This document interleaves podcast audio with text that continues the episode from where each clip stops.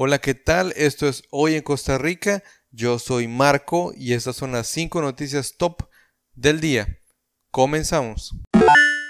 Número 5. Niño costarricense abandonado en el desierto de Arizona volvió a los brazos de su madre. Luego de dos meses y medio de haberlo encontrado, Cancillería informó que el niño costarricense hallado en el desierto de Arizona fue entregado a su madre en Nueva York.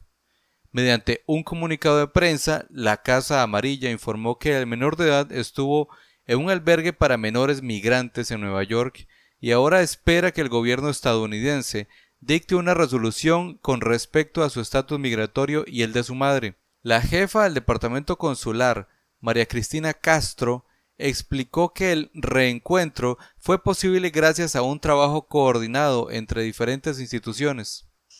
El departamento consular del Ministerio de Relaciones Exteriores y Culto se complace en dar la excelente noticia de que el niño costarricense que había sido encontrado en el desierto de Arizona en junio pasado ha sido reunificado después de dos meses con su madre. Nos complace mucho esta noticia, esperamos que esto no vuelva a suceder. Ha sido la primera vez en nuestra historia que pasaba algo similar y ha sido una situación bastante angustiante. Agradecemos a las instituciones que colaboraron con nosotros en este proceso, el PANI, Migración, entre otras, y por supuesto agradecer el arduo trabajo en equipo que se realizó mediante los consulados de Arizona, California y en especial de Nueva York. Castro detalló que el menor de edad fue abandonado por su tío en el desierto.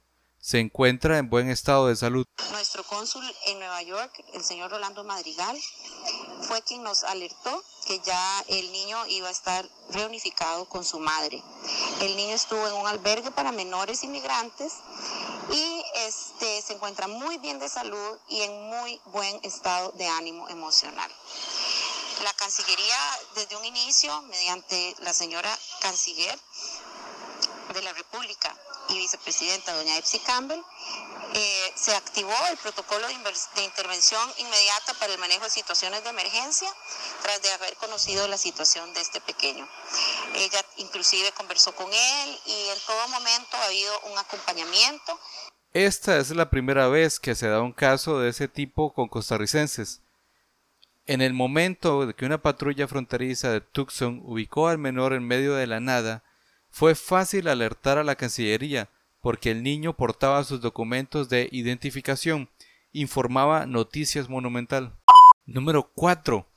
Ponga atención a los nuevos detalles para el cierre fiscal, diferencial cambiario, precios de transferencias y otras notas con los proveedores. Hacienda las verá con lupa en la fiscalización. Estamos en la recta final para cerrar el año fiscal que es el 30 de septiembre, lo que significa que la mayoría de las empresas, salvo las de régimen extraordinario, deben presentar la declaración y el pago de impuestos sobre la renta dos meses y 15 días después de esta fecha.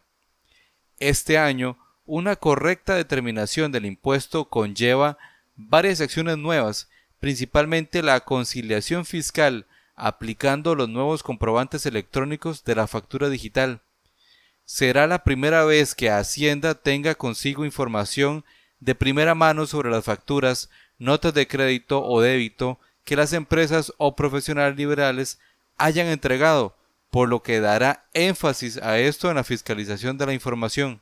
Revisar que las facturas sean correctas entre las partes es necesario, ya que si necesitan eliminar alguna, corregirla u obtener mensajes de confirmación debe estar listo antes del 30 de septiembre. Esto evitará futuras sanciones ante la discrepancia de la realidad de la empresa y la del sistema de tributación respecto a los cambios con factura electrónica. Incluso ya en septiembre iniciaron esta obligación los contribuyentes cuyas cédulas de identidad comienzan con 1, 2 o 3. Estos se suman a los factores que fueron obligados desde inicio del año como el de la salud, financiero contable, administrativo, legal, ingeniería, arquitectura, informática, entre otros.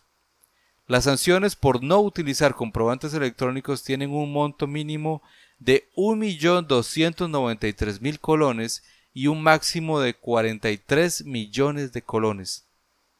Otro tema al que Hacienda pondrá atención son las transacciones que existan entre partes vinculadas. Por esto, revisar los estudios de precios de transferencia para que estos estén dentro de los rangos permitidos será de importancia. También las empresas deben considerar los cambios ocurridos por los criterios para calificar a un contribuyente como gran contribuyente nacional y gran empresa nacional, ya que es posible que se le cambie el, calificativo y entre en alguno de los regímenes de tratamiento especial, informaba la República.net. Número 3.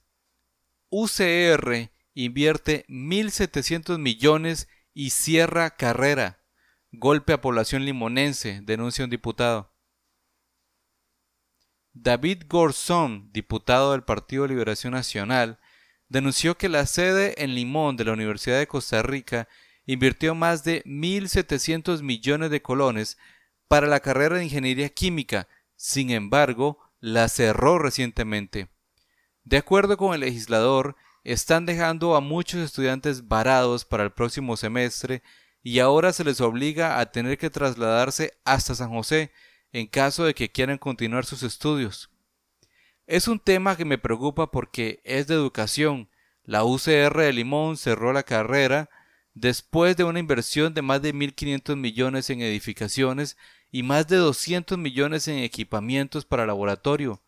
Por eso protesto y llamo la atención al gobierno y a la universidad para que cambien de posición, manifestaba el congresista. Son cerca de 400 estudiantes los afectados. Henning Hensen, rector de la UCR, me contestó luego de que hablé con el plenario diciendo que me enviara un informe, pero que se tratara de ese asunto que tiene que ver con la sede de Limón, añadió. Según lo manifestó Gorsom, los estudiantes estaban motivados por la cantidad de empresas en Limón que requieren servicios de ingenieros químicos. Además, la carrera representaba una gran oportunidad para la zona en cuanto al establecimiento de nuevas industrias y zonas francas. Es un golpe a los limonenses. El liberacionista fue directo y señaló que el accionar del centro universitario es un golpe para los estudiantes de la provincia del Caribe. No hay que engañar a los jóvenes de Limón. Esto es un golpe para ellos, para sus oportunidades. Con este actuar están creando confusión y se les va a complicar venir hasta San José a la sede central, dijo. Sobre los impactos en la deserción, el legislador afirmó que muchas familias no podrán ayudar a sus hijos siendo otro punto de desmotivación. Seguimos con el tema de la centralización, sin ayudar a las provincias costeras y que tienen potencial de desarrollo para el país. Esto es una mala señal tomando en cuenta la gran cantidad de dinero que el Estado le da a la UCR. Consultados sobre la situación, en la UCR respondieron que congelaron la matrícula para el 2019 con el objetivo de mejorar la formación académica y quienes actualmente cursan la carrera podrán finalizarla sin problemas en la sede caribeña. La carrera de Ingeniería Química en la sede del Caribe requiere ser fortalecida. Durante el año 2019 trabajaremos en el fortalecimiento de las capacidades de la carrera, equipo y capacitación docente. Para ello se atenderán los compromisos con las y los estudiantes admitidos hasta la fecha, por lo que únicamente se congelan las nuevas admisiones, explicó Marlene León, vicerrectora de docencia. Es importante aclarar que no se está cerrando la carrera ni que los estudiantes quedarán varados para el próximo semestre. La carrera continúa en esa sede de la UCR en Limón y los estudiantes podrán continuar matriculando normalmente los diferentes cursos del programa, haciendo uso de las nuevas instalaciones y de los equipos que se adquirieron, reforzó Esteban Durán, director de la Escuela de Ingeniería Química. Esta es la segunda matrícula que congela la universidad en Limón. La primera fue Marina Civil, por las dificultades que presentaba para poder graduar a los estudiantes, y ahora Ingeniería Química. Ambas se abrieron en el 2012, informaba Diario Extra. Número 2. Los diputados abren puertas a Uber e iniciarán discusión para regular la plataforma. Mientras el gobierno instó a Uber a salir del país, los diputados más bien le abrieron las puertas de la Asamblea Legislativa para planear la regulación de lo referente a las plataformas digitales que brindan servicio de transporte. De acuerdo con el diputado Pablo Abarca, presidente de la Comisión de Asuntos Económicos, buscarán inclinarse por resolver el tema de los usuarios, contrario a inclinarse por favorecer a Uber o a los taxistas. Pues de lo contrario, la disputa entre ambos grupos continuaría aunque se apruebe algún proyecto de ley. El diputado informó que para este fin programarán audiencias para conocer el criterio de los diferentes sectores, entre los que se encuentra Rodolfo Méndez, ministro de Obras Públicas y Transportes, Manuel Vega, director ejecutivo del Consejo de Transporte Público, además de representantes de consumidores de Costa Rica. En este foro legislativo también hicieron el llamado a representantes de la Unión de Taxistas Costarricenses, el Foro Nacional de Taxistas y la Cámara de C-Taxi, así como de Uber de Costa Rica. Abarca dijo el miércoles que con el criterio de que todas las personas buscaran un texto con base en sus opiniones y necesidades, hoy se informó que se referirán a los expedientes 20.113 sobre movilidad colaborativa y el 20.518 de redes de transporte, objeto, principios y naturaleza de servicio privado de transporte. Ese primer proyecto fue presentado precisamente por Franklin Corella, exdiputado del PAC y actual presidente ejecutivo de Dinadeco, el cual busca un marco legal para esta regulación, mientras que el segundo fue presentado por Otto Guevara, Natalia Díaz y José Alberto Alfaro, quienes conformaron la fracción del movimiento libertario en la legislatura anterior. Los legisladores quieren que se regule esas plataformas pero los conductores deberán tener entre sus requisitos no tener antecedentes penales, ser portador de licencia, no haber sido multado por conducir bajo los efectos del alcohol, mientras el vehículo deberá contar con revisión técnica vehicular aprobada, así como pólizas de seguro de responsabilidad civil contractual y extracontractual, informaba CR Hoy. Número 1. Fallece Javier Rojas, emblemática voz del periodismo costarricense. El mundo del periodismo está de luto, pues hoy miércoles se confirmó el fallecimiento del emblemático periodista deportivo Javier Rojas González a la edad de 79 años. Rojas contaba con una consolidada carrera en el mundo del periodismo con más de 63 años de ejercer esta carrera a lo largo de medios de comunicación como Radio Columbia, donde estuvo 52 años y cuatro etapas con Televisora de Costa Rica.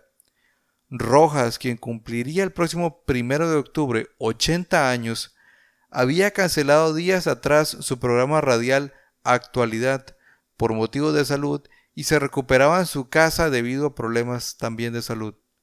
El connotado periodista se caracterizó por una voz grave y un rígido criterio en temas no solo del ámbito deportivo, sino de la realidad nacional, y además lo llevaron a cubrir ocho copas del mundo e innumerables eventos deportivos como las vueltas a Costa Rica y el Campeonato Nacional. Su voz se escuchó en los Mundiales de México 70, Alemania 74, Argentina 78, España 82, México 86, Italia 90, Estados Unidos 94 y Francia 98, y fue bautizado como El Capo por otro histórico del periodismo como lo fue Mario MacGregor. Entre las curiosidades de su carrera, Rojas fue uno de los creadores del famoso himno del Herediano, Ninguno pudo con él. El periodista se le pidió realizar un pequeño texto para el 50 aniversario del equipo y sin querer creó una de las letras más icónicas del fútbol nacional, que se convirtió en canción gracias a la ayuda en conjunto del músico Otto Vargas y el cantante Ronald Alfaro. Además, en el 2014 se unió al programa Bola al Centro de TDMás como uno de sus fundadores y en su última participación en la televisión nacional. Amante de los Yankees de Nueva York, mariachi hasta la muerte y fiel seguidor del Club Sport Herediano, no cabe duda que la pérdida de Javier Rojas dejará un hueco en el periodismo de nuestro país, pero también agigantará su legado como uno de los principales referentes de este medio, informaba teletica.com.